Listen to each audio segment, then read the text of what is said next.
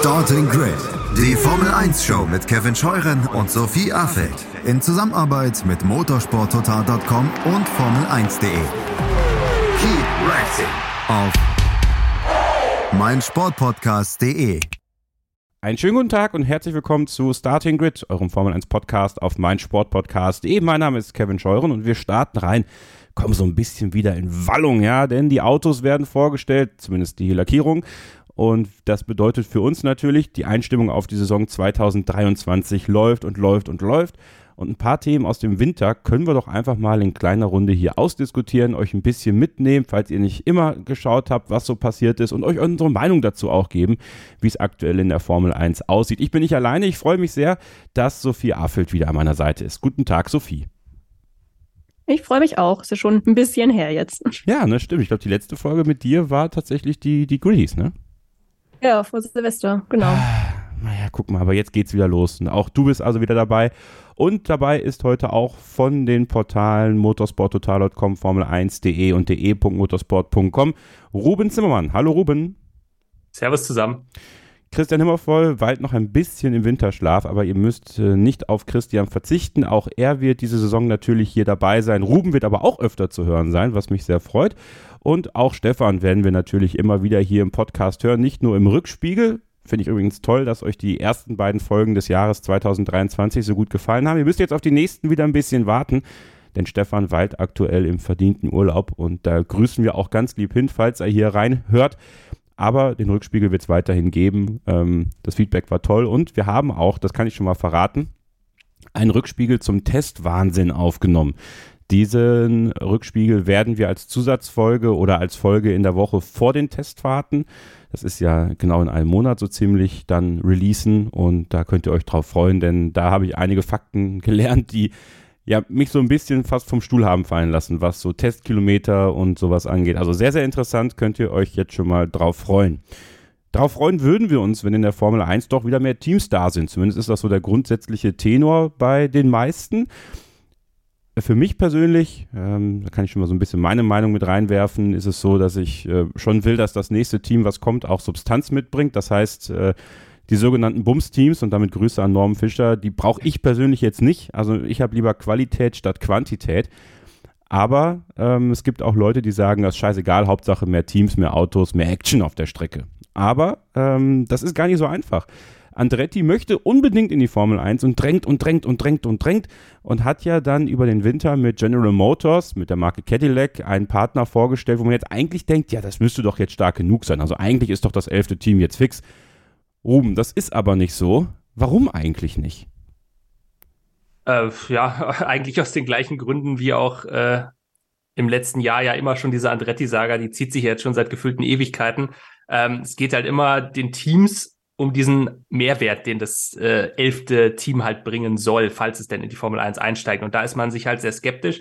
Ähm, Jetzt ist es so, du hast es ja gerade gesagt, Andretti hat sich einen starken Partner rausgesucht, aber, und das ist so ein bisschen der Knackpunkt an der ganzen Geschichte, ähm, Cadillac würde wohl nur als Namensgeber der ganzen Geschichte auftreten. Also man kann es so ein bisschen vergleichen mit Alfa Romeo, die ja aktuell zwar bei Sauber noch drin sind. Das Team heißt Alfa Romeo, hat aber ja faktisch mit Alfa Romeo nichts zu tun. Es wird jetzt ja auch die letzte Saison sein, äh, die man eben als Namensgeber noch dabei ist. Und bei Andretti wäre das so ein bisschen das gleiche Spiel. Es würde zwar der Name Cadillac draufstehen, aber man würde sich wohl trotzdem, äh, was den Motor zum Beispiel angeht, an einen bestehenden Hersteller dranhängen. Da ist immer wieder die Rede von Alpine. Ähm, und dann würde man das Ding halt am Ende Andretti Cadillac nennen, aber es wäre eigentlich ein Alpine-Motor drin. Also eine ziemliche Mogelpackung.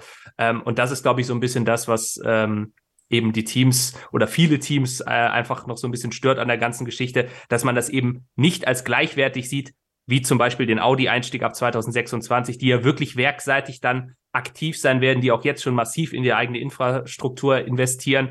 Ähm, und das wäre eben bei Cadillac in diesem Fall nicht der Fall. Man würde halt den Namen draufschreiben, es hätte aber ansonsten eigentlich nicht viel damit zu tun. Und ich glaube, das ist so ein bisschen der Grund, warum die Euphorie da jetzt doch noch gebremst ist, dass es eben nicht ein echter Hersteller wäre, der da in die Formel 1 kommen würde. Und ich glaube tatsächlich, dieses Thema, das äh, wird uns auch noch die nächsten Monate begleiten. Ähm, kann es ganz schwer abschätzen, ob Andretti letztendlich kommen wird oder nicht. Ähm, aber ich glaube, das oder fürchte auch, das wird sich so schnell erstmal nicht entscheiden. möchte jetzt Sophie nicht diskriminieren, aber äh, diese nächste Frage kann ich ihr gar nicht stellen, weil sie hat die Zeit der Bums-Teams gar nicht mitbekommen in der Formel 1. Aber ich habe schon gesehen, Ruben, dass du dich entmutet hattest, als ich das Wort genannt habe. Und ich dachte mir, okay, da möchte er auf jeden Fall was zu sagen. Ähm, ja, ich sehe es tatsächlich ein bisschen anders als du. Ich bin da ja auf der Seite von Norman, der ja auch ein Vertreter dieser ganzen äh, Teams gerade aus den 90er Jahren ist, wie sie da alle gehießen haben mit Pacific und äh, Minardi ja das, das eigentlich letzte echte Bums-Team, wenn man so möchte, in der Formel 1, das eben dann damals äh, an Red Bull verkauft wurde und ja bis heute ja weiter existiert. Schöne Grüße da auch nochmal an den Rückspiegel. Äh, die Folge gerne nochmal schauen, die Geschichte von Alpha Tauri. Ähm, ja, ich finde es tatsächlich also ich finde, ich, ich finde auch solche Teams, und da bin ich auf der Seite von Norman, der dieses Argument ja auch mal bringt, ich finde, solche Teams bieten einfach Geschichten. Und es ist schon eine Geschichte, wenn du halt irgendwie dein Material zusammenkratzen musst, um überhaupt ein Auto an den Start zu bringen und, und, und dann fährst du mit fünf Sekunden Rückstand hinterher, verpasst die Qualifikation. Ja, das passt nicht zu dem Image, das die Formel 1 hat. Ich verstehe auch diesen Punkt. Die Formel 1 sieht sich als Königsklasse, die Formel 1 sieht sich als Rennserie, in der alles perfekt sein muss, eben auch bis hin zum schlechtesten Team. Äh, man hat ja jetzt eben auch diesen Anspruch, dass eigentlich alle Teams irgendwie die realistische Chance haben sollen, zumindest mal in die Punkte oder sogar aufs Podium zu fahren. Vielleicht sogar, wenn es ganz optimal läuft, dass irgendwann alle auch um Siege kämpfen können.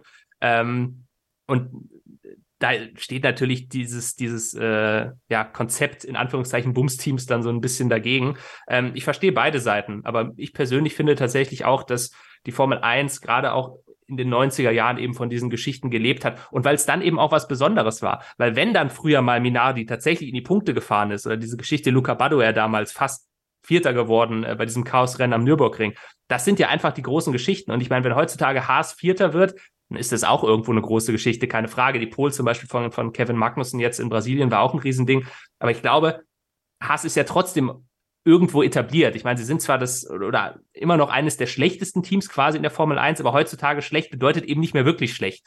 Ähm, und ich, ich, glaube schon, dass, dass, dass auch diese kleinen Teams eben zum, zur ganzen Show ein bisschen beitragen würden, weil sie, weil sie doch vielleicht sogar spannendere Geschichten liefern, um da auch mal einen Vergleich zu ziehen. Also es wird sich ja häufig beschwert, dass wir zum Beispiel relativ wenig über Alfa Romeo Schrägstrich sauber berichten. Ja, das stimmt, den Schuh ziehen wir uns auch an. Aber es ist halt so, dass du als Team im Mittelfeld einfach unglaublich wenig Geschichten auch lieferst. Also wo ist jetzt die Geschichte, wenn Walter Bottas irgendwo Zehnter oder Elfter wird? Also bei allem Respekt, aber das ist halt, das, das interessiert den, den Durchschnittsformel 1 Zuschauer nicht. Wenn du jetzt aber ein schlechtes Team hast, wirklich was sonst bei allen Rennen letzter wird und wird dann plötzlich mal siebter, achter, dann hast du wieder deine Geschichte.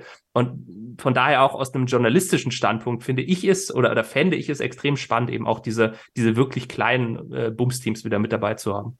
Also Sophie, du hast die Zeit jetzt nicht wirklich mitbekommen, äh, dieser Teams, die Ruben gerade genannt hat, aber äh, du hast sicherlich auch eine Meinung dazu, wie es aussehen will mit einem größeren äh, Feld oder ja, wie du auch die Andretti-Geschichte so wahrnimmst, weil das wirkt ja nach außen mittlerweile eigentlich eher wie eine Art äh, persönliche, wie ich sagen, Vendetta gegen äh, Andretti in der Formel 1, aber wir kommen gleich noch auf ein anderes Thema zu sprechen, da ist es dann äh, ein bisschen einfacher, aber ja, gerne mal deinen Standpunkt dazu.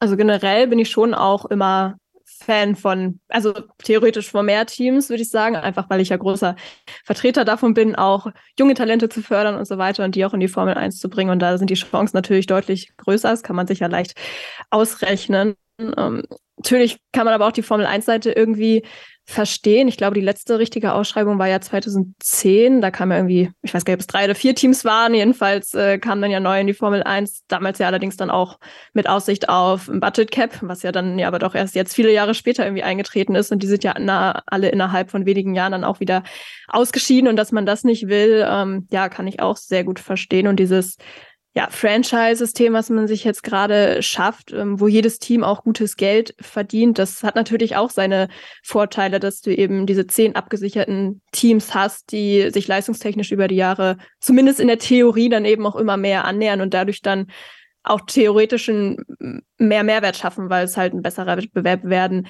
soll. Also das ist schon eine Absicherung wahrscheinlich auch für ein langfristiges Bestehen. Ähm, trotzdem bin ich eben auch immer so ein bisschen, ich habe ein Herz für Underdogs auch und klar ist die Frage, inwiefern oder wie oft solche Stories dann doch irgendwie vorkommen, ja, dass dann irgendwie so ein richtiges Bums-Team dann doch irgendwie diese großen Ergebnisse oder für deren Verhältnisse große Ergebnisse einfährt, ähm, gerade heutzutage. Aber ja, generell kann man, glaube ich, beide Seiten schon irgendwie verstehen und ähm, ja, das, das ist ja natürlich, letztendlich dreht es sich ja auch immer alles um Geld.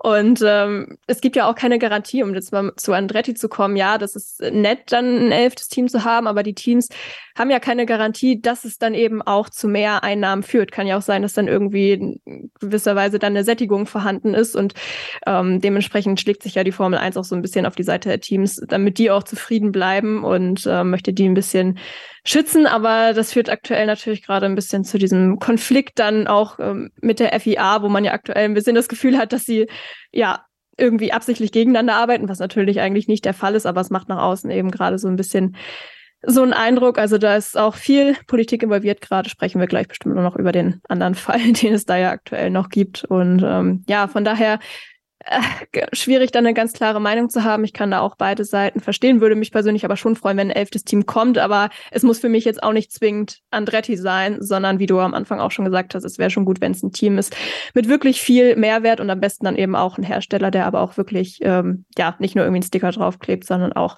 wirklich da mehr Kompetenzen auch mitbringt, wobei Andretti ja auch immer argumentiert, dass äh, das ja, oder beziehungsweise Cadillac oder ähm, General Motors ja auch immer argumentiert, dass sie das ja in der Zukunft vielleicht auch noch planen, aber ja, so richtig konkret ähm, scheint das ja aktuell jetzt nicht der Fall zu sein in der näheren Zukunft.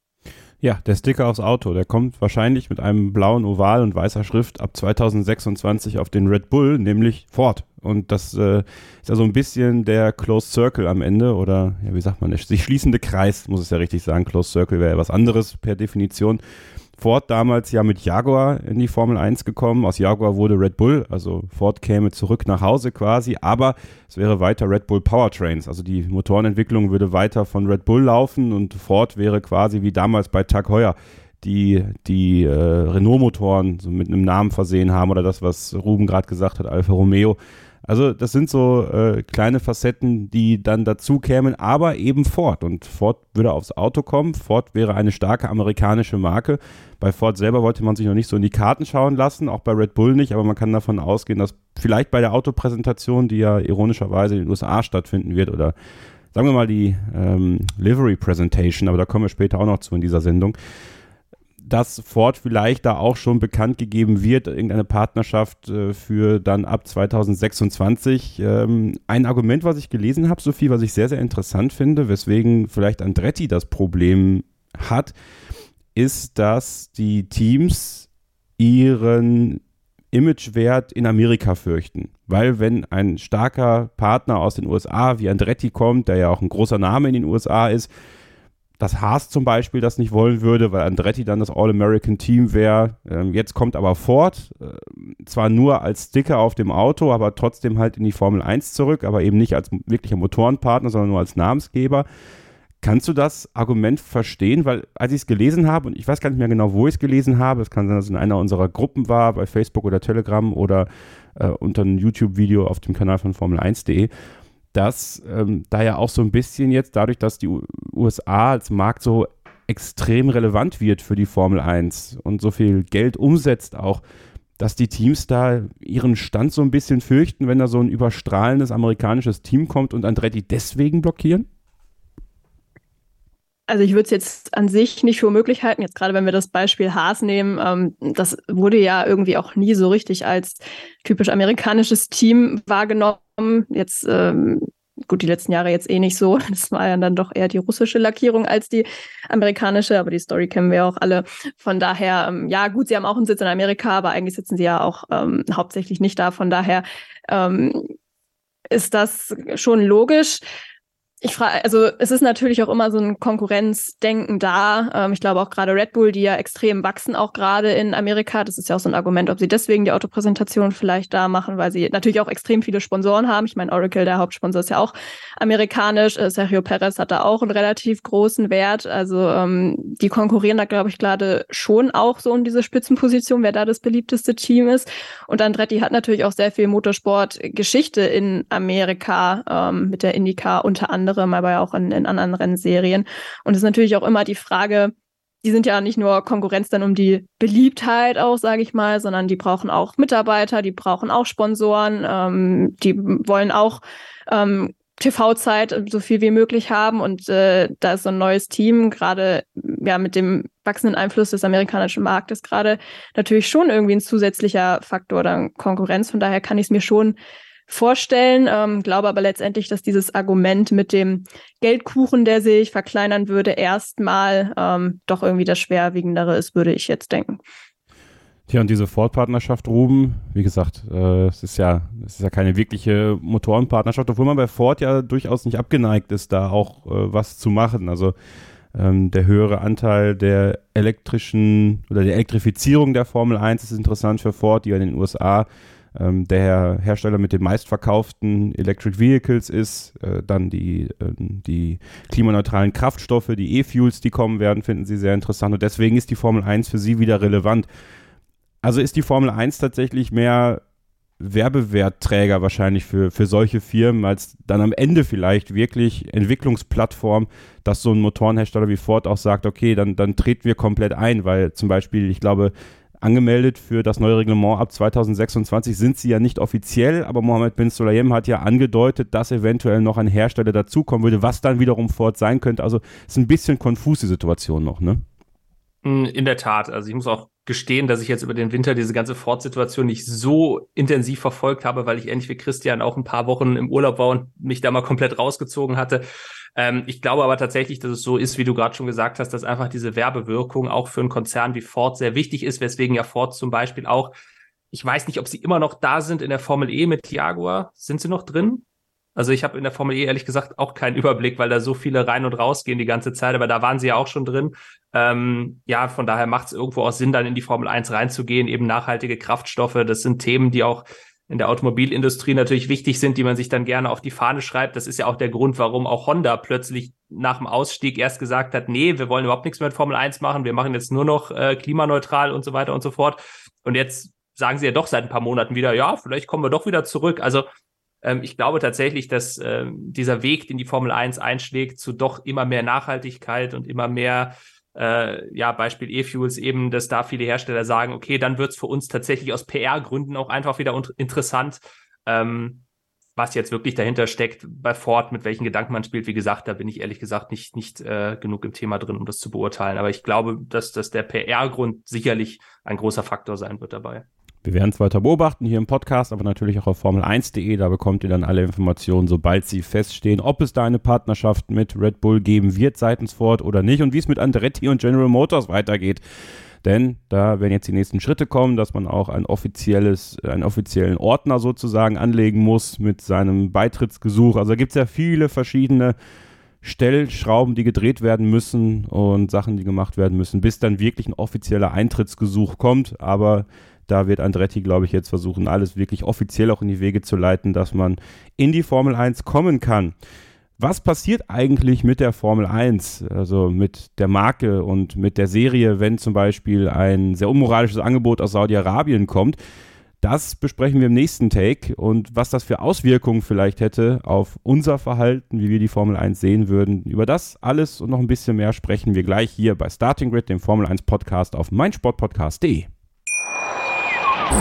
Schatz, ich bin neu verliebt. Was? Da drüben. Das ist er. Aber das ist ein Auto. Ja, eben. Mit ihm habe ich alles richtig gemacht. Wunschauto einfach kaufen, verkaufen oder leasen. Bei Autoscout24. Alles richtig gemacht. Zwischen der Formel 1 und der FIA ist aktuell ein bisschen Katerstimmung angesagt. Nein, nicht Kimi der Kater, sondern ja, so ein bisschen die Vision ging auseinander. Was soll die Formel 1 sein? Wie soll sie nach außen wirken? Was soll sie darstellen?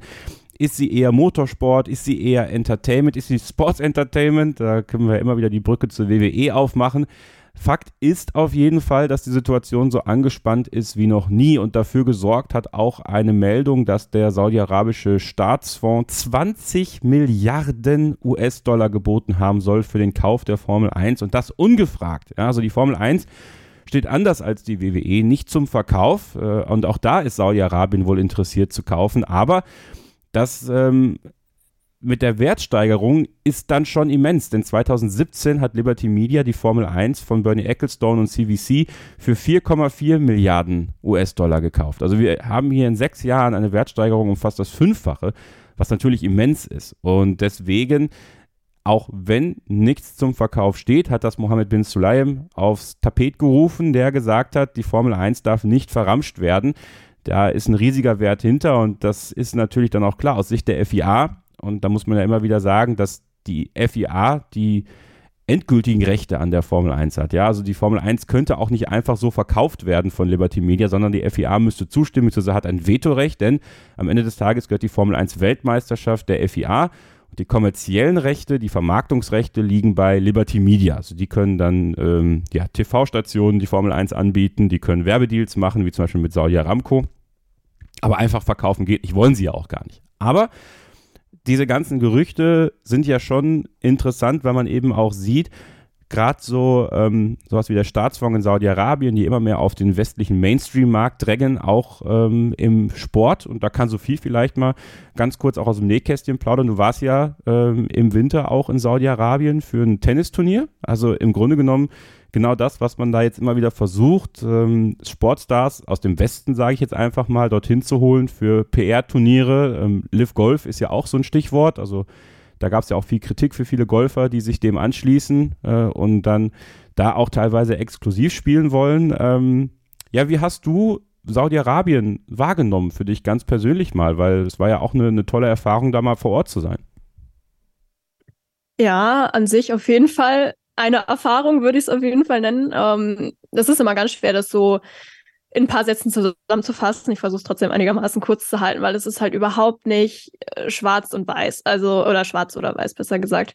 Ähm, jetzt muss man dazu sagen, ich habe halt dort gearbeitet und ich finde, also ich habe mich natürlich in einer sehr starken Bubble ähm, bewegt. Ich bin halt auch nur von Hotel auf Tennis zur Tennisanlage gefahren und wieder zurück, mehr oder weniger zumindest ähm, die meiste Zeit. Und ich hatte schon das Gefühl, dass die Leute, mit denen ich jetzt zu tun hatte, sehr, sehr offen waren. Ähm, man weiß aber natürlich nicht, waren sie wirklich so offen oder haben sie sich halt nur so offen gegeben, weil natürlich wollten die auch einen guten Eindruck machen. Das kann ich aber natürlich nicht beurteilen. Ähm, an sich habe ich mich da jederzeit sehr, sehr sicher gefühlt und es lief auch alles sehr professionell ab, wenn man mal jetzt aufs, auf Sportliche blickt. Ähm, ja, das äh, ist natürlich schwierig, man sieht es ja auch in Katar und so weiter.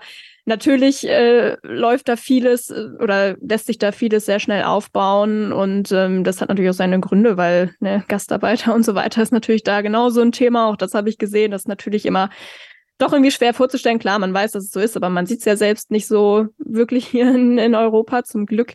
Und ähm, an sich ist das aber alles sehr professionell vonstatten gegangen. Und beim Formel 1-Rennen habe ich auch immer nur gehört, dass es eigentlich alles sehr professionell da ablief. Ähm, und muss sagen, dass auch so, dass das Sportinteresse der Leute ähm, durchaus vorhanden war. Ja, man merkt, es ist noch im Aufbau. Man muss ja auch bedenken, ich glaube, ein Touristenvisum gibt es jetzt seit 2019 in Saudi-Arabien. Die waren vorher komplett abgeschottet. Es gab keine Konzerte, es gab keine Sportveranstaltung.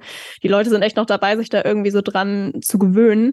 Ähm, aber die, die da waren, die waren auch wirklich sehr begeistert und ich finde, das ist immer so ein Aspekt, den ich immer versuche, so ein bisschen getrennt zu betrachten, weil die ähm, Leute ist ja, wie wir hier auch verdient haben, irgendwie auch ihren Spaß zu haben und so weiter. Aber es ist natürlich sehr schwierig, weil ähm, dadurch natürlich trotzdem von der Regierung ein anderes Ziel verfolgt wird. Und um jetzt auf die Formel 1 zurückzukommen, das ist natürlich da genauso. Die wollen eben ähm, ja sich da noch weiter einkaufen mit der Formel 1 eben. Du hast die Live Golf Tour schon ähm, erwähnt, die ja ein sehr gutes Beispiel dafür ist. Den Kauf von New sorry, Newcastle United ähm, kann man da ja genauso reinzählen. Ich weiß gar nicht, die wollen doch auch mal die WWE kaufen, oder? Ja, Kevin, genau. Für, für, also die genau, müssen dafür ja. wahrscheinlich 8 Milliarden berappen. Also das wird so ungefähr der Wert sein. Ja, fast äh, günstig. es, ist, es ist fast Nein, günstig, ja. ja, also das schon ist natürlich schon ähm, krass, muss man schon sagen. Und das wissen wir auch alle, was dahinter steht. Das ist ja auch nicht nur, damit die Leute sich da tolle Sportevents angucken können, sondern das sind eben auch andere Gründe. Und das darf man dann natürlich ähm, auch nicht vergessen, auch wenn mein Eindruck vor Ort jetzt an sich nicht so schlecht war. Aber es ist natürlich ganz anderes, als, als wir es halt hier in Europa haben. Und es würde mich schon auch interessieren, wie sich die Formel 1 so ändern würde, wenn sie dann doch irgendwann in saudi-arabische Hände gerät, sage ich mal, weil nur weil Liberty dem Verkauf jetzt nicht zugestimmt hat, heißt es ja nicht, dass es in der ähm, Zukunft irgendwie nicht anders ist. Ähm, weil es ist halt schon ein, ein, Stück weit ein anderes Leben da. Das kann man, glaube ich, schon sagen. Oder das war halt auch mein, mein Eindruck da, auch wenn sie versuchen, sich offen zu geben. Aber ähm, ja, ganz, also ich könnte jetzt wahrscheinlich noch eine halbe Stunde erzählen, aber es ist wirklich ganz schwer, das, das zusammenzufassen. Ja, aber danke, dass du es mal gemacht hast, auch in aller Kürze. Ähm, Ruben, diese Wertsteigerung um fast das Fünffache hat mich ein bisschen äh, vom Stuhl fallen lassen. Obwohl man ja nie weiß, ob diese Zahlen, die dann, die dann kolportiert werden, auch, auch wirklich echt sind, äh, weil man hat ja nicht danach gefragt. Also nochmal, um das klarzustellen, die Formel 1 steht nicht zum Verkauf. Es gibt keinen Gesuch von Liberty Media, warum auch, die Formel 1 zum jetzigen Zeitpunkt zu verkaufen. Man ist ja wirklich auf der, auf der Erfolgswelle, was die, was die Vermarktungseinnahmen etc. angeht. Und man munkelt so ein bisschen, dass diese Zahlen auch rausgekommen sind, um ja vielleicht sogar Druck auf die FIA auszuüben. Also wie gesagt, diese Situation zwischen, zwischen FIA-Präsident Mohammed bin Sulayem und der Formel 1 ist sehr, sehr angespannt. Aber wenn wir jetzt mal diese reine Zahl betrachten, ja, also von 4,4 Milliarden US-Dollar im Jahr 2017 zu 20 Milliarden US-Dollar im Jahr 2023, also dieser Wert der Formel 1, wie der sich durch Liberty entwickelt hat, ob diese Zahl jetzt stimmt oder nicht, und, und vielleicht ist es halt eine Näherungszahl und vielleicht ist es sogar mehr, vielleicht ist es ein bisschen weniger, aber das ist schon beeindruckend. Ja, auf jeden Fall. Ähm, also ich glaube, da sind sich aber auch alle einig, dass Liberty da in den vergangenen Jahren wirklich einen extrem guten Job gemacht hat. Ähm, was ich mir halt denke bei der ganzen Geschichte, falls dieses Angebot wirklich so gewesen sein sollte, also falls es das wirklich gab in Höhe von 20 Milliarden und Liberty Nein gesagt hat, bedeutet das ja unterm Strich nichts anderes, als dass Liberty davon ausgeht, dass der Wert noch weiter steigen wird. Weil wenn es jetzt so ein astronomisches Angebot gewesen wäre, von dem sie gesagt hätten, okay, das kommt nie wieder, das müssen wir annehmen, ähm, ich glaube, dann hätten sie das auch gemacht. Also unabhängig an wen sie da am Ende verkaufen.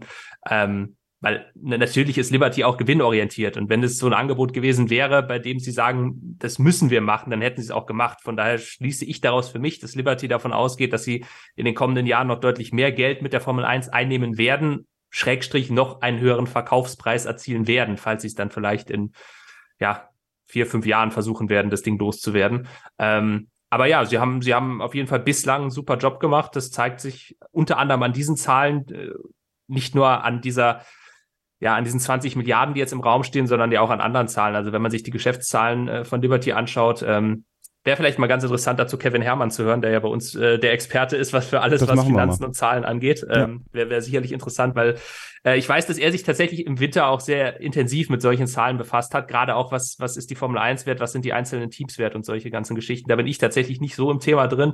Ähm, aber ich, ich glaube, es gibt tatsächlich auch belegbare Zahlen dafür, dass die Formel 1 so boomt oder so wertvoll ist, wie sie aktuell noch nie war. Und dann ähm, übrigens Liberty Media auch äh, ein Kandidat, die WWE zu kaufen. Ähm, es steht auf der Liste, dass man da vielleicht zuschlagen wird. Das wäre natürlich der. Das fände ich auch extrem geil. Also da die, die Crossovers, die man da in seinem Kopf schon mal durchspielen kann, ja. das, das äh, wäre sensationell. Da wird endlich unser kleiner feuchter Traum wahr, den ja. wir hier so oft aufgemacht haben, wenn es dann wirklich dem gleichen gehört. Ähm, ja, die Rolle von Mohammed bin Soleim ist gerade sehr interessant, Ruben, ne? weil ähm, man also ich blicke noch nicht so ganz durch, was die Agenda ist. Einerseits, glaube ich, aus FIA-Sicht ist es ganz wichtig, dass ein Präsident auch Stärke zeigt. Das war bei Jean Todt, finde ich, nicht immer der Fall. Der hat sich ja eher auf die Seite der Formel-1-Teams gestellt. Man hat bei Ben Sulayem das Gefühl, der will sich nicht auf der Nase rumtanzen lassen. Der möchte durchaus zeigen, ja, die Formel 1 ist zwar unsere wichtigste Rennserie, bringt auch viel Geld, obwohl es eine Non-Profit-Organisation ist, zahlen Teams und Fahrer ja jede Menge Geld, um teilnehmen zu dürfen. Und das hilft der FIA natürlich auch für die Förderung der Nachwuchsklassen. Aber andererseits hat man gerade so ein bisschen das Gefühl, dass sich da eine Kluft aufbaut, die für ihn, weil zumindest mein Eindruck ist, die Formel 1, Liberty, die Teams dann doch am längeren Hebel sitzen, für ihn zum Problem werden könnte, wenn er weiter so offensiv ist. Wie nimmst du das wahr? Ja, das sehe ich ganz genauso. Und ich finde es auch spannend, wie sich da diese Beziehung äh, Formel 1 FIA über die letzten Jahrzehnte entwickelt hat, was natürlich mit den einzelnen Personen zusammenhängt. Also wenn wir zurückgehen in die 90er, Max Mosley, damals FIA-Präsident, Bernie Ecclestone, Formel 1-Boss, die ja im Prinzip immer am gleichen Strang gezogen haben und wirklich ja auch dicke Kumpels waren. Ähm, und jetzt hast du halt diese Situation ähm, zwischen Liberty und äh, FIA, dass man wirklich das Gefühl hat, die schlagen sich bald die Köpfe ein. Also es geht exakt in die entgegengesetzte Richtung, wie es eigentlich damals war. Ähm, ich glaube, dass der aktuelle Kurs des FIA-Präsidenten da auch nicht unbedingt förderlich ist. Also ich sehe es ein bisschen wie du. Mir erschließt sich das von außen auch nicht ganz, was jetzt wirklich seine Agenda ist. Weil man hat das Gefühl, er schießt irgendwie immer dagegen, egal welches Thema es ist. Es, er, Also es ist dieses, es ist, man hat das Gefühl, egal was die Formel 1 macht, äh, entweder, entweder sagt er ja, aber äh, sprecht das erstmal mit der FIA ab und die FIA hier und die FIA da. Und natürlich, das ist irgendwo auch sein Job. Ich meine, er ist der Präsident von dem ganzen Laden und es ist klar, dass er da seine Hand drauf hält und, und eben auch die FIA nach außen ähm, möglichst stark aussehen lassen möchte und, und halt ähm, keine Alleingänge der Formel 1 zulassen möchte. Das ist auch sein gutes Recht. Ähm, aber mir geht's genauso wie dir. Also dann haut er hier mal einen Tweet raus und, und, und dann hier wieder irgendeine Geschichte am Rande, wo er sich dann wieder positioniert. Und es, es gab ja auch schon bei der, bei der FIA-Gala damals ähm, diesen Moment bei der, äh, bei der Siegerehrung damals, bei der Übergabe der WM-Pokale, als er sich dann auch schon wieder äh, in den Mittelpunkt gerückt hat und plötzlich diese ganze Geschichte mit Suzuka nochmal aufgemacht hat und, und der Punktevergabe und dass ja damals die FIA doch äh, als die Bösen dargestellt wurden, dabei haben sie doch nur die Regeln umgesetzt und so weiter. Also ich habe auch das Gefühl, der ist öffentlich extrem auf Konfrontationskurs. Ähm, ja, also ich, ich, ich bin mir auch nicht sicher, ich, ich muss ehrlicherweise jetzt gestehen, ich weiß nicht, wie es da innerhalb der FIA aussieht, aber ich kann mir auch nicht vorstellen, dass jeder innerhalb der FIA äh, glücklich ist, ähm, wie er da aktuell den Weltverband nach außen präsentiert. Also ist nur eine Vermutung von mir, weil ich habe keine Ahnung, aber ähm, zumindest seine Vorgänger waren da doch deutlich diplomatischer, also nicht nur, nicht nur Max Mosley natürlich ähm, in Kooperation mit Bernie Ecclestone, sondern ja auch danach Jean Todt, der eigentlich immer ein sehr gutes Verhältnis zur Formel 1 hatte. Ähm, ja, und dieses Gefühl hat man aktuell absolut nicht. Und ich weiß auch nicht, was, was die Agenda dahinter ist, weil eigentlich sind die Rollen ja klar verteilt. Also du hast es ja gerade auch schon erklärt, die, die kommerziellen Rechte die wurden halt damals verkauft. Also da, da hat die FIA halt keinen Einfluss mehr drauf. Und natürlich am Ende wenn die Formel 1 tatsächlich verkauft werden sollte, auch da stimmt es natürlich, dass die FIA da auch ein Mitspracherecht am Ende nochmal hat irgendwo, weil es ist ihre Meisterschaft. Das Ganze wird immer noch unter dem Dach der FIA ausgetragen. Aber jetzt dieses Thema dann auch wieder so öffentlich zu machen und über Twitter die ganze Geschichte, ich finde es auch merkwürdig. Ich kann mir da auch momentan noch keinen klaren Reim drauf machen. Na, dann haben wir natürlich noch, und jetzt werden einige von euch die Augen verdrehen. Ich sehe das hier. Durch die Kopfhörer sehe ich das, ja, fühle ich das, dass ihr die Augen jetzt verdrehen werdet, wenn ich das Wort Politik nenne. Denn Politik und Sport, das möchten viele von euch getrennt haben, aber äh, erfahrene HörerInnen dieses Podcasts wissen natürlich, dass es für uns nicht trennbar ist, wirklich.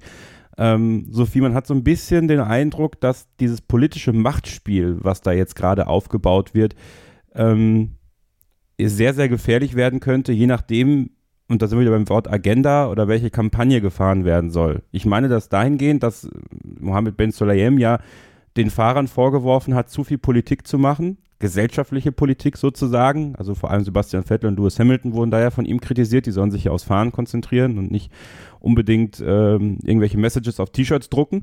Und gleichzeitig wirkt es aber von ihm auch so, als ob er Politik macht gerade. Also ähm, mein, mein Kumpel Jan hat das, hat mir das so in den Kopf gepflanzt und das, das hat mir, das war so ein Hallo-Wach-Moment für mich, so dass das eigentlich stimmt, weil im Endeffekt macht er gerade auf eine Ebene Politik, die, ähm, die ihm halt gut äh, bekommt oder der der FIA gut bekommen soll. Aber man weiß nicht so wirklich, wo der Weg hingehen soll. Und jetzt kommt natürlich das andere Problem, wenn du dich so positionierst, dann finden ja Leute auch was von dir. Und da ist jetzt äh, ein Kommentar auf einer alten Webseite von ihm aufgetaucht wieder, ist wohl schon etwas älter, dass er es nicht haben kann, äh, wenn, wenn Frauen so tun, ich weiß nicht genau, wie der Wortlaut war, aber wirklich so, dass Frauen intelligenter tun, als sie wirklich sind. Also äh, ja, ich glaube, ich mag keine Frauen, die denken, sie wären schlauer als Männer. Ich so, glaub, so, so war das. Dankeschön.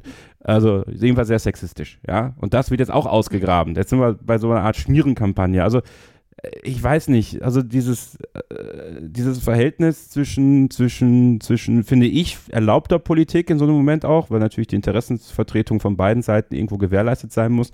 Und wenn es jetzt in diese Schiene geht, wo es dann halt, ja, äh, ein bisschen eklig wird auch, also äh, ob das dem, dem, dem Ganzen gerecht wird, also ich habe da meine Zweifel. Wie siehst du es?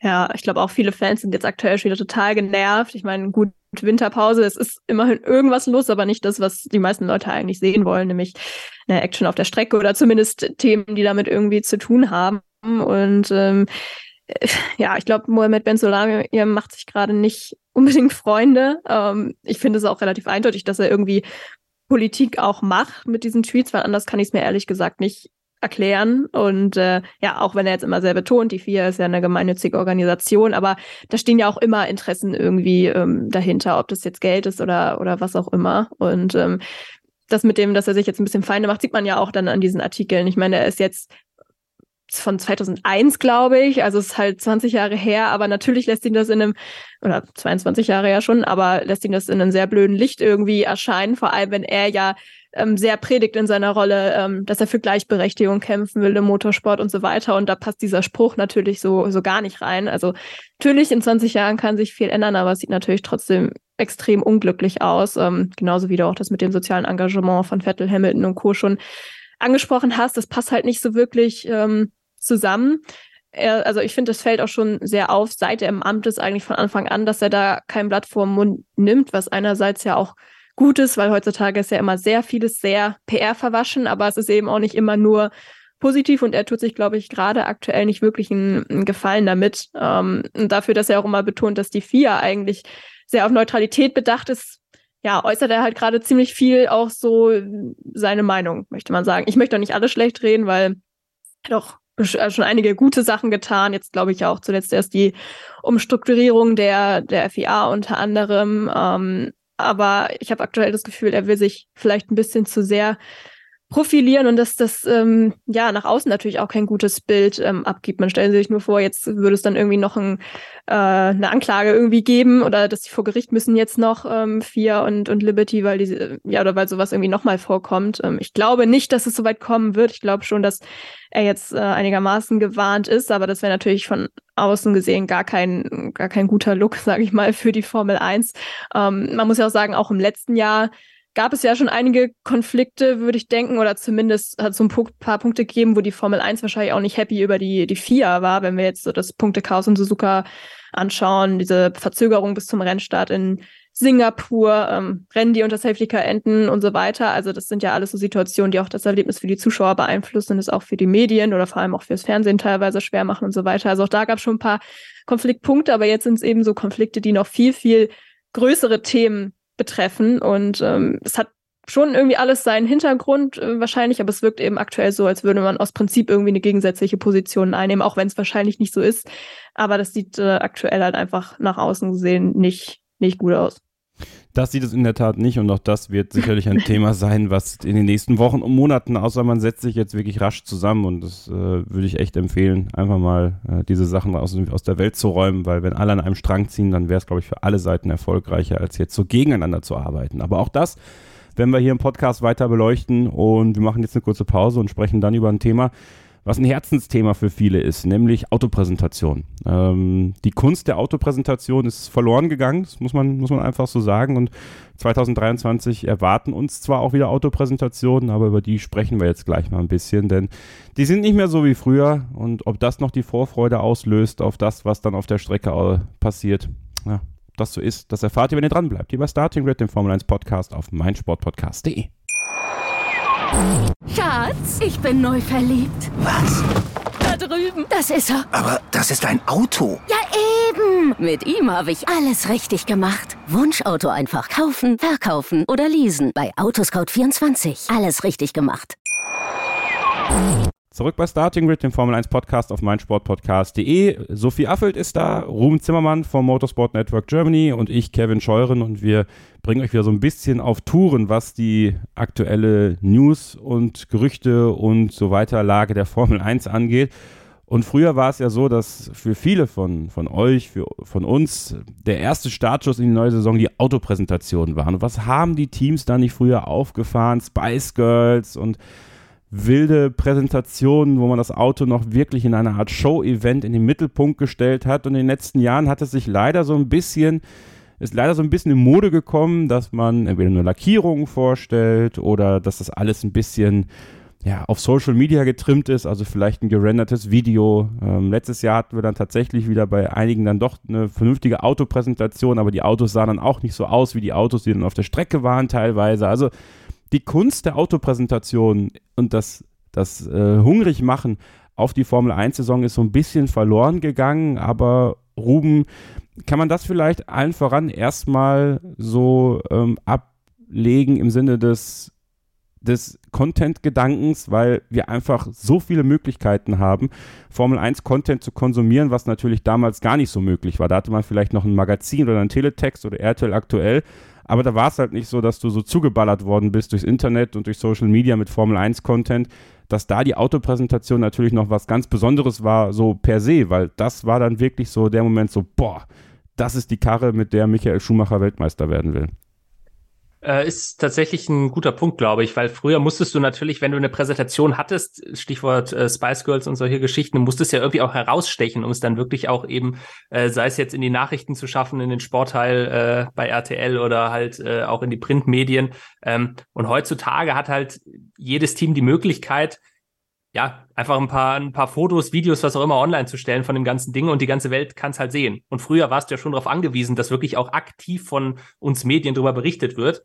Und wenn du halt dann irgendwo bloß an die, an die äh, Redaktion so ein paar Fotos rausgeschickt hast, naja gut, dann wird halt irgendwo ein Foto von dir dann im Magazin abgedruckt, hinten auf Seite 30. Ähm, wenn du aber groß die Spice Girls hast, riesige Coverstory natürlich dann am Ende des Tages. Ähm, ja, so, so, sowas braucht's heute nicht mehr unbedingt. Heute geht's tatsächlich auch eher darum, und da machen die Teams ja auch kein Geheimnis draus, äh, wenn du tatsächlich eine etwas größere Präsentation hast, ähm, dann geht's meistens ja darum, irgendwelche Sponsoren glücklich zu machen. Ich glaube, es war letztes Jahr tatsächlich Helmut Marko, der das gesagt hat, als Red Bull ja ähm, einen offiziellen Launch hatte, wo man dann aber ja bloß das Showcar gezeigt hat, also wirklich gar nichts vom späteren Auto, ähm, wo Helmut Marko dann eben auch gesagt hat, naja, wir müssen das halt machen für die Sponsoren, weil die legen halt Wert drauf, die wollen eine kleine Show haben, die wollen natürlich dann auch schicke Fotos haben jetzt mit ihren Sponsorenlogos am Auto, und dann stellst du da halt irgendein Ding hin, aber es hat halt nichts mit dem echten Auto zu tun. Ähm, Finde ich persönlich auch schade, dass das, äh, dass das so ist, dass, dass die Teams da, ich meine, ich verstehe es natürlich, niemand will sein Auto jetzt komplett ausgetüftelt bis ins letzte Detail zeigen. Teilweise wird es ja dann auch so gemacht, dass man zum Beispiel schon das neue Auto zeigt, aber dann ganz bewusst, ich weiß nicht, welches Team das in den letzten Jahren war, da wurde dann zum Beispiel äh, kein Bild von hinten gezeigt, also dass du den Diffusor nicht sehen konntest, weil sich das Team da irgendwas ausgedacht hat. Ich glaube, es war McLaren vor zwei oder drei Jahren, ich bin mir nicht mehr hundertprozentig sicher. Ähm, also solche kleinen Spielereien, ähm, sind natürlich dann auch für uns Medien immer ganz nette Geschichten, weil da natürlich viel spekuliert wird. Ja, den Teil des Autos haben sie jetzt bewusst noch abgeschirmt bei der Präsentation, da könnte irgendwas sein. Ähm, Macht es dann auch irgendwie schon wieder spannend. Ähm, aber unabhängig vom Ganzen, auch wenn, wenn heutzutage eben häufig auch nur ein Design gezeigt wird und kein echtes Auto, äh, muss ich sagen, ich freue mich trotzdem drauf. Und zwar bei allen Teams, weil äh, diese Launch Wochen sind ja am Ende jetzt so zweieinhalb Wochen, über die sich das Ganze verteilt ähm, die sind für mich so ein bisschen das Zeichen, dass es jetzt dann wieder losgeht und man erwacht so langsam wieder aus dem Winterschlaf, man kommt so wieder in diesen Formel 1 Modus rein. Ja, und wenn es am Ende dann halt nur eine neue Lackierung ist, ich freue mich trotzdem drauf. Du dich auch so viel?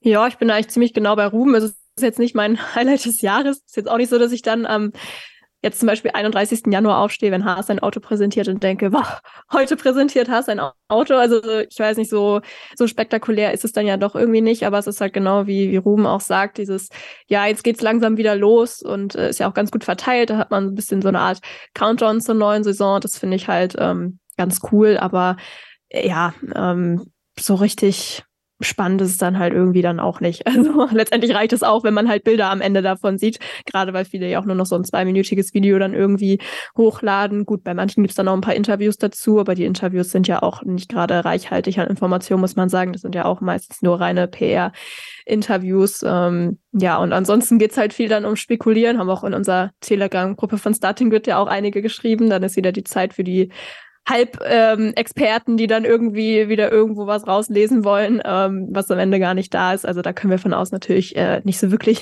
viel ähm, ja, rausinterpretieren. Man sieht halt irgendwie, ob eine Radaufhängung Push oder Pull-Rod ist vielleicht, aber ähm, wer weiß, ob das auch auf der Strecke nachher alles noch so ist. Also die wirklichen Geheimnisse, wie ähm, Ruben ja auch schon gesagt hat, die liegen ja eh verborgen. Von daher, ja, freue ich mich. Hoffe, dass ähm, zumindest so ein paar Teams vielleicht ein bisschen spannenderes oder anderes Design mal rauskramen in diesem Jahr. Ich mache mir jetzt so bei Red Bull beispielsweise keine Hoffnung, aber vielleicht gibt's ja das ein oder andere Team, wo man dann zumindest optisch noch ein bisschen was äh, Schönes zu gucken hat, weil technisch, ja, ist das wahrscheinlich jetzt eher nicht so der Fall. Wobei ich bei Mercedes ganz gespannt bin, muss ich sagen. Aber auch da erwarte ich von außen gar nicht so viele Änderungen. Aber da hat man zumindest noch so ein bisschen Spannung, ob es vielleicht doch irgendwie was gibt.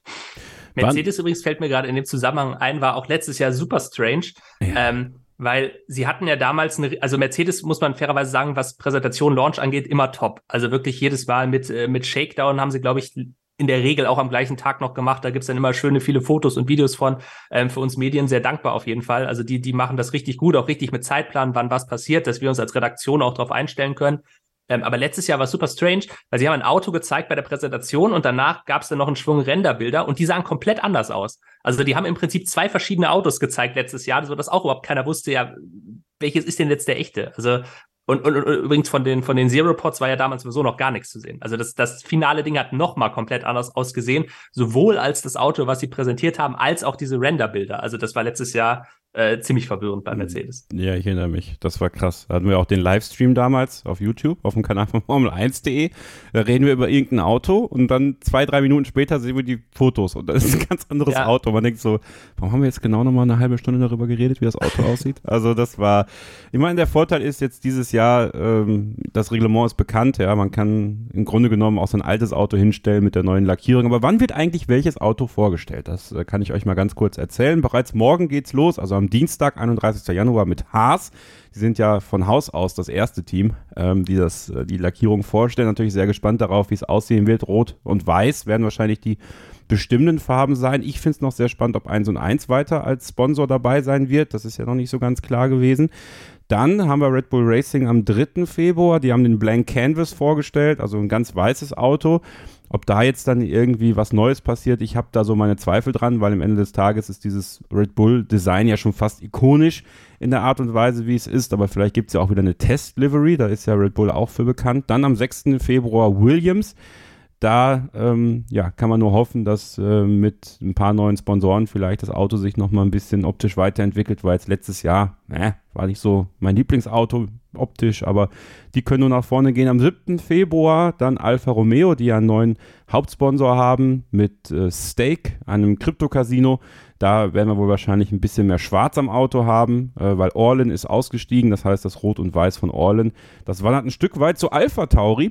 Die stellen am 11. Februar ihr Auto vor. Äh, auch bei, äh, ich glaube, der New York Fashion Show oder sowas. Also auf jeden Fall äh, wird man da wieder Mode und Auto verbinden. Ähm, dann mit äh, Nick de Vries und Yuki Tsunoda und eben auch Orlen. Also es wird wahrscheinlich auch rote Elemente am Auto geben. Der Heckflügel ist da wohl auserkoren worden und höchstwahrscheinlich auch das Halo. Ähm, vielleicht wird das Halo rot und wir werden so ein paar farbliche Elemente zum recht cleanen Design von Alpha Tauri sehen. Aston Martin stellt am 13. Februar das Auto vor. Aston Martin ja jetzt mit Fernando Alonso unterwegs und Lance Stroll und eben auch zum Beispiel Hugo Boss jetzt als äh, Ausstatter.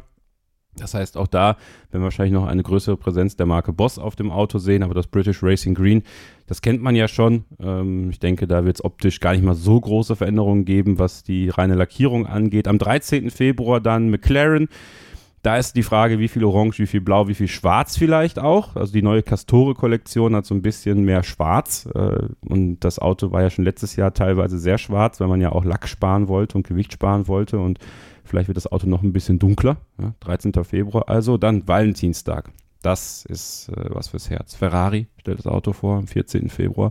Äh, Ducati hat ja ähm, unter anderem auch die Motorräder vorgestellt, Ruben. Da bist du ja ähm, immer noch sehr mit drin. Die sind ja ein bisschen dunkelroter geworden. Da munkelt man ja auch, dass bei Ferrari jetzt auch vielleicht nochmal das Auto ein bisschen dunkelroter werden könnte. Würde mir gefallen, muss ich sagen, weil ich finde die Ducati-Bikes auch ganz schick fürs nächste Jahr.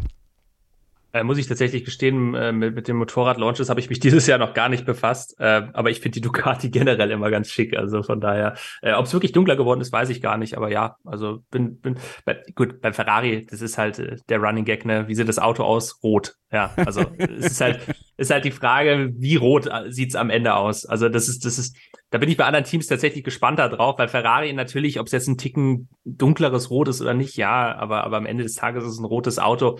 Ähm, da bin ich dann zum Beispiel tatsächlich eher auf Teams wie Williams gespannt, weil die ja doch in den letzten Jahren eigentlich immer ihr Design komplett über den Haufen geworfen haben. Also ja. das ist, das ist noch so eine ziemliche Wundertüte eigentlich. Ansonsten bei den meisten anderen Teams ist halt klar, wie das Ding zumindest grob aussehen wird. Also. Am 15. Februar dann Mercedes. Würde mir wieder einen schwarzen Mercedes wünschen, bin ich ganz ehrlich. Das Jahr in Silber hat mir gereicht. War auch nicht erfolgreich, kann man in die Tonne kloppen. Ja, das ganze Auto aus dem letzten Jahr in die Tonne kloppen und auch die Farbe in die Tonne kloppen und wieder schwarz werden. Das ist doch ganz schön. Ich fand, das war auch ein sehr, sehr erfolgreiches Auto und äh, doch wieder einfach dazu zurückkehren. Und dann am 16. Februar das letzte Team, was vorstellen wird, ist Alpine. Ja, ich hoffe, der Pink-Anteil wird einfach größer. Ja, also das. Das äh, zum Beispiel fand ich auch letztes Jahr eine sehr gelungene Präsentation, ja, als sie, als sie dieses, dieses Flip-Auto quasi, also diese Flip-Lackierung vorgestellt haben, ja. wo sie dann einfach das Blaue und, und Rosa umgedreht haben. Das fand ich sehr cool. Ja, ich bleibe auch dabei, dass, dass man auch mit mehr, noch ein paar Rennen mehr dieses pinke Auto hätte einsetzen können. Weil es war ja auch gar nicht so unerfolgreich. Also von daher, äh, mal gucken. Mal gucken, wie die Autos aussehen werden. Äh, die Termine könnt ihr euch auf unseren Social Media Kanälen nochmal durchlesen und ihr werdet natürlich auch auf dem YouTube-Kanal von Formel1.de immer ein kleines Video zu den Autos sehen und Informationen immer auf Formel1.de lesen. Und wir hier im Podcast werden auch unsere Meinung zu den Autos abgeben. Ich bin da dann am Ende doch auch bei euch.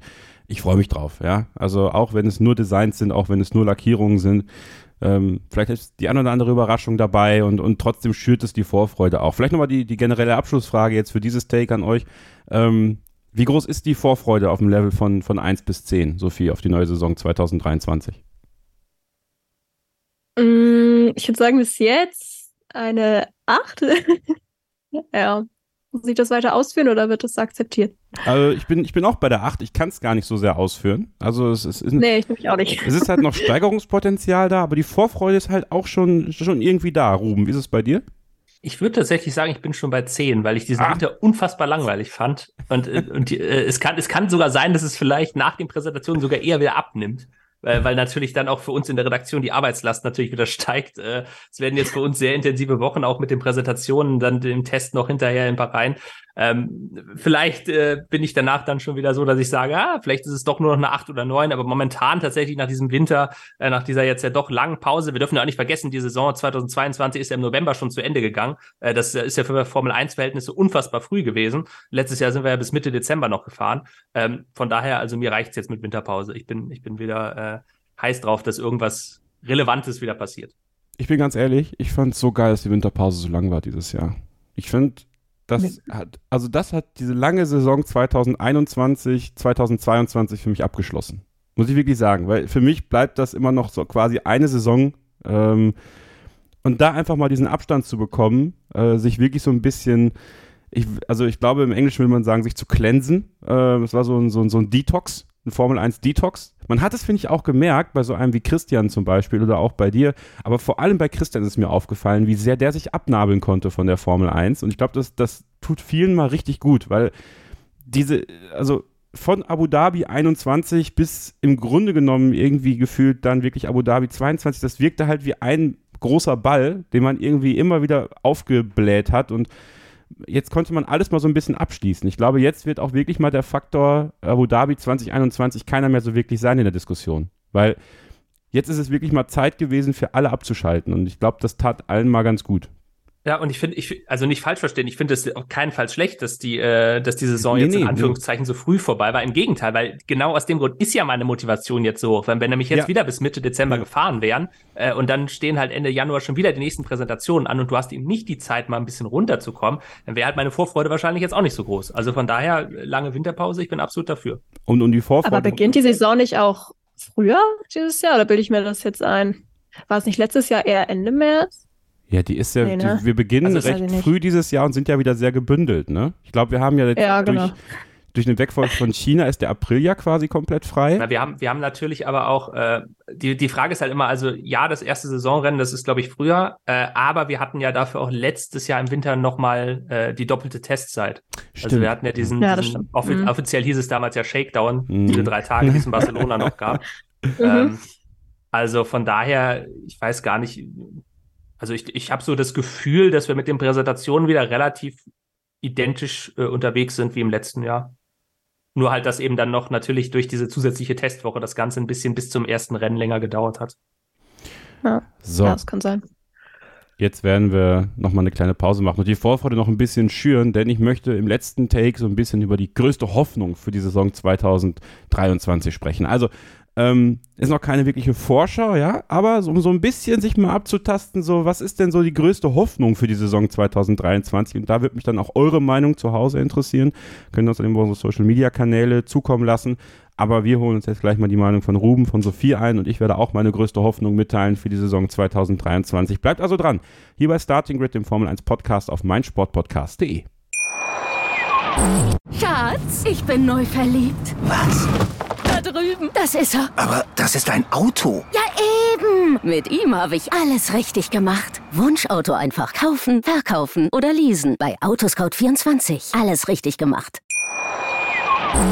Ein letztes Mal zurück hier bei Starting Grid, dem Formel 1 Podcast auf meinsportpodcast.de. Die Saison 2023 Viele Hoffnungen liegen natürlich irgendwo ein Stück weit auf den drei Top-Teams, auf Mercedes, auf Ferrari, auf Red Bull, dass es eine spannende Saison wird, dass alle drei bis zum Schluss um die Weltmeisterschaft fahren können. Aber vielleicht gibt es noch weitere Hoffnungen für die Formel 1-Saison, die außerhalb der drei Top-Teams sind. Vielleicht sind es auch die Hoffnungen auf den Dreikampf, die euch, die uns umtreiben. Am 5.3. ist ja der Start in die Saison dann beim großen Preis von Bahrain. Und deswegen würde ich einfach jetzt mal auch die nächsten Ausgaben dafür nutzen. Es ist nicht wirklich eine, eine, eine, Vorschau im eigentlichen Sinne, aber so ein bisschen das Emotionale hervorzuheben und zu sagen, okay, wenn man an die Saison 2023 denkt, was ist die größte Hoffnung? Und äh, Sophie würde gerne deine zuerst hören. Was ist deine größte Hoffnung vor der Formel 1 Saison 2023? Also, das ist jetzt aber natürlich auch die offensichtlichste Antwort, die du eigentlich auch gerade schon genannt hast. Das wäre eigentlich in der Tat ein, Dreikampf zwischen den drei Top-Teams. Man könnte theoretisch eigentlich auch sagen, ich würde mir auch einen Zweikampf erstmal wünschen, der wirklich bis zum Ende des Jahres oder ähm, zumindest annähernd bis zum Ende des Jahres irgendwie durchhält, ähm, weil letztes Jahr war es dann ja doch irgendwie schneller vorbei, als man sich das zu Beginn noch erhofft hatte.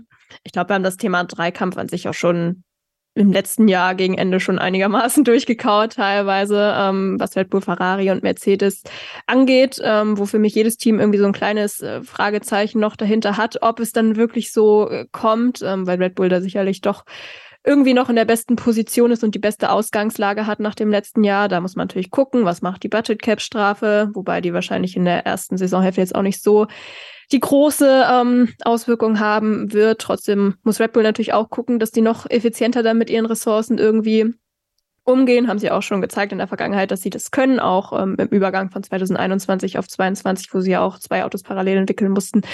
Aber ähm, das wäre schon meine größte Hoffnung. Aber weil ich die Antwort irgendwie auch langweilig finde, würde ich äh, andererseits auch sagen, dass ich mir auch erhoffen würde, dass manche Teams ihr Momentum so ein bisschen wiederfinden. Gucke da auf äh, McLaren beispielsweise, wo ich es schon ein bisschen schade fand, dass die ähm, ja irgendwie ich weiß nicht, einen Schritt zurück kann man vielleicht nicht sagen, wobei es war im Verhältnis zu vorher schon irgendwie ein Schritt zurück.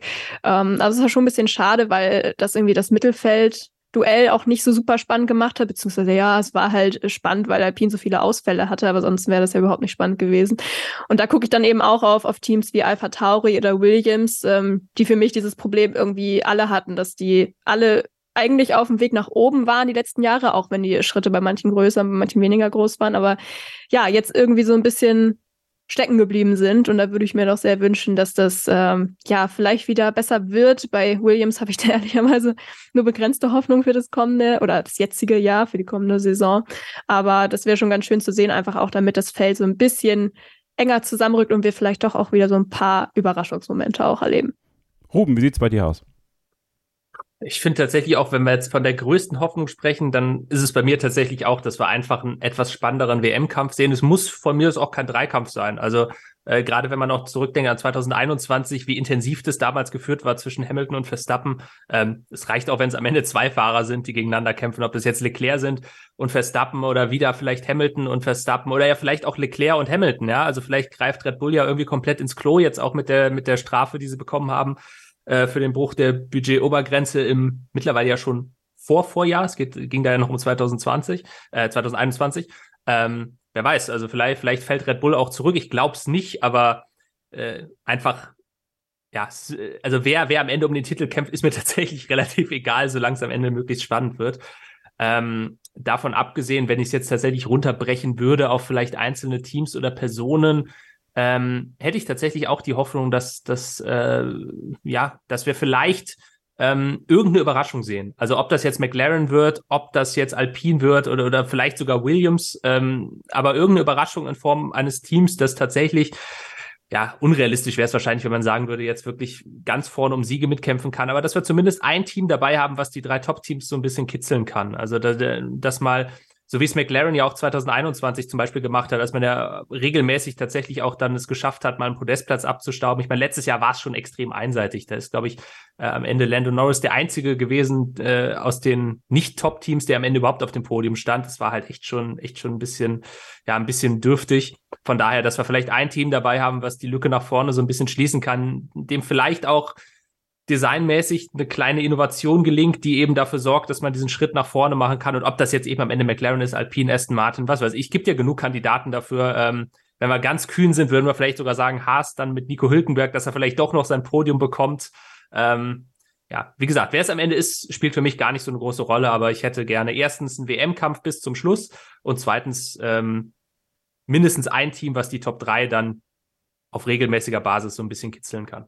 Ja, das ist es bei mir auch. Also ich wünsche mir wirklich sehr, dass, dass vor allem Alpino McLaren den Schritt in Richtung Top-Teams machen können, weil Zach Brown, und das fand ich sehr, sehr mutig, äh, so offen zu sagen, 2025 ist das Jahr, in dem wir um die WM fahren möchten. Und bei McLaren, da wird ja in diesem Jahr auch dann der Windkanal fertiggestellt. Das heißt, für 2024 wird man dann erstmals auch wieder komplett das Auto dort äh, herstellen können. Das wird hilfreich sein und dann für 2025 dann den Angriff zu machen. Aber die Performance muss natürlich ein bisschen besser werden, obwohl man sagen muss, man war ja als One-Man-Team unterwegs äh, im letzten Jahr. Also hätte Daniel Ricciardo auch nur annähernd so viele Punkte geholt wie Lando Norris, dann wäre Alpine sicherlich nicht Best of the Rest geworden, weil die ja auch ihre Probleme hatten. Da kann man wiederum sagen, die Probleme bei Alpine durch die fehlenden Punkte von Alonso, die hätten die natürlich noch weiter Richtung Top 3 gespült. Also der Split-Turbo bei Alpine hat sich ja auch als sehr gut herausgestellt, wenn auch anfällig, aber man musste natürlich vieles testen. Und ähm, da bin ich dann trotzdem verhalten optimistisch, dass es gerade wieder zwischen den beiden um Best of the Rest gehen wird. Aber nicht nur das soll es sein, sondern eben auch der Schritt nach vorne, dass man vielleicht perspektivisch für 2024, 2025 davon sprechen kann, dass vielleicht noch ein viertes oder gar ein fünftes Team, also wenn man das jetzt ein bisschen weiterspinnt, für 2025 einen Fünfkampf um die WM zu haben, das wäre natürlich der, der Bringer, ja. Also ähm, ob das dann wirklich funktioniert oder nicht, das, das werden wir natürlich sehen müssen. was passiert bei Aston Martin mit Fernando Alonso? Die machen jetzt auch den ersten Teil ihrer Fabrik fertig dieses Jahr und werden da auch immer, immer weiter mehr im eigenen Haus entwickeln können. Und ähm, das ist dann schon spannend. Klar, wünscht man sich einen Dreikampf, das wäre wär super. Äh, und äh, ja, irgendwo, irgendwo schlägt mein Herz dann auch äh, für Rot und, und ich sage dann, okay, ich, ne, meine größte Hoffnung wäre vielleicht sogar, dass, dass Charles Leclerc oder, oder Carlos Sainz Weltmeister werden würden, ähm, weil ich denke, dass eine Weltmeisterschaft für Ferrari ähm, durchaus positiv wäre, auch für die, für die nächsten Jahre. Aber ähm, gleichzeitig äh, bin ich auch Realist und sage, es ist Ferrari. Ja.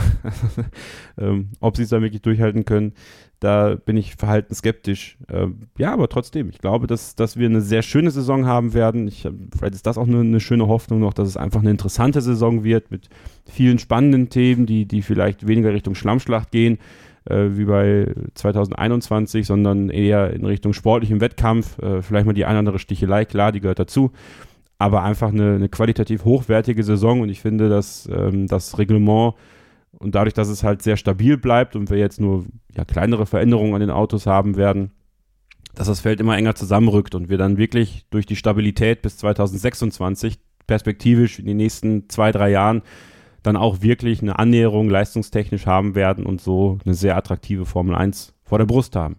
Schickt uns gerne eure Meinung, was eure größte Hoffnung für die Saison 2023 ist. Könnt uns auch gerne auf unseren privaten Social Medias folgen, wenn ihr möchtet. Sophie findet ihr unter @sophieaffelt bei Twitter. Ähm, bei Instagram findet ihr sie auch, wenn ihr wollt. Da ist mir das nur mit dem, also du, vielleicht kannst du deinen eigenen Instagram-Handle einfach mal nennen, weil das ist, äh, ist ein bisschen schwieriger. Ja, es ist äh, Sophie-FFLDT, weil jeder coole Instagram-Name natürlich einen Unterstrich hat. das stimmt. Ich bin jetzt auch wieder bei Instagram. Kevin-Scheuren. Ist das nicht was? Ja. Echt? Ja, ja, ja. Das wusste ich noch gar nicht. Ja, Gleich für, ein Follow mehr. Für das neue, ja, ich habe noch gar keine Follower. Ich habe den, den, Account erst wieder aufgemacht äh, für ein neues spannendes Kapitel in meinem, in meinem beruflichen Leben, aber dazu an anderer Stelle sicherlich mehr. Ähm, wann kommt Jeremy mal in den Podcast? ich verrate doch nicht alles. äh, ja, der hat ja Formel 1 geguckt früher, ne? Hat er ja bei Sky auch gesagt. Und Wrestling. Also kann man in viele Podcasts bringen, den, den guten Mann. Ähm, ja, Kevin-Scheuren bei Twitter und bei Instagram at RubyWestside, wenn ihr Ruben Zimmermann bei Twitter folgen wollt und bei Facebook bist du auch am Start, ne? Äh, genau, unter Ruben Zimmermann F1 nach wie vor immer noch ein bisschen stiefmütterlich. Äh, Christian ermuntert mich auch dazu, da doch mal ein bisschen aktiver zu sein. Ich gelobe jedes Mal Besserung, habe es bisher aber leider noch nicht wirklich geschafft. Äh, vielleicht klappt es ja äh, als guter Vorsatz für 2023. Mehr Facebook und mehr Podcast für Ruben Zimmermann. Das ja. sind die zwei Sachen auf seiner persönlichen Agenda. Freuen wir uns aber über beides, muss ich sagen. Und ähm, freuen können sich auch Tennisfans aktuell. Und das ist so ein bisschen mein letztes Thema, was ich ansprechen wollte. Ähm, Breakpoint ist die Doku, die quasi, ja, wie Drive to Survive äh, bei Netflix die Tenniswelt den Fans näher bringen soll. Äh, ist auch von den gleichen Produzenten.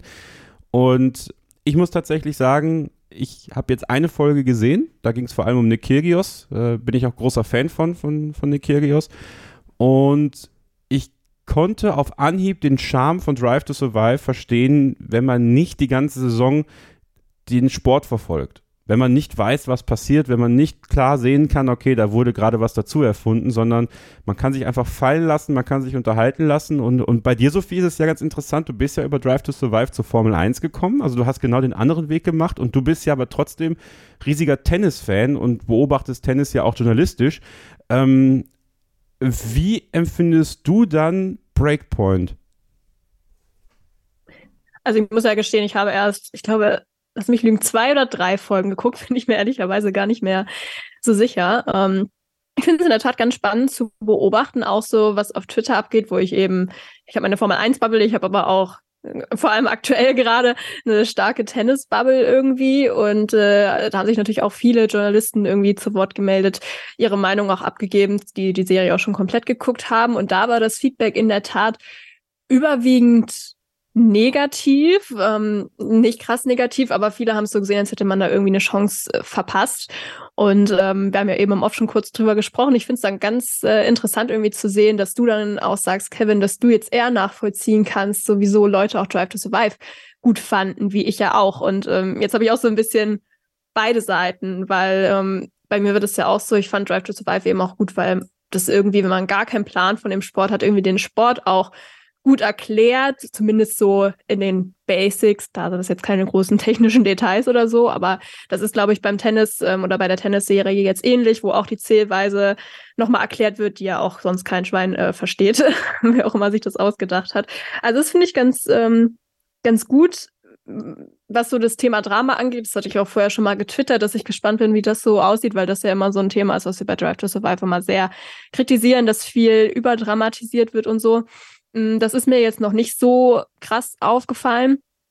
Ähm, bei Breakpoint muss ich sagen, was ich an sich erstmal gut finde. Ich glaube, das ist andererseits aber auch wieder so ein Punkt, wo viele Leute sagen, man hat da eine Chance verpasst, weil so ein bisschen Drama natürlich auch noch mehr Leute irgendwie anzieht. Aber ich glaube, wenn wir das jetzt auch mit Drive to Survive vergleichen, ähm, finde ich es an sich schon gut, dass es da ein bisschen ähm, weniger mit eingebracht wurde, weil es dann eben auch doch die Realität vielleicht ein bisschen mehr widerspiegelt. Und natürlich muss man sagen, das ist auch sehr schwer ist irgendwie, bei der Formel 1 hast du halt zehn Teams und eine begrenzte Anzahl an Fahrern oder Personen, die wirklich sehr relevant sind. Das ist im Tennis natürlich ganz anders. Da hast du halt auf männlicher Seite 100 Spieler, die interessant oder potenziell interessant sind, auf weiblicher Seite genauso.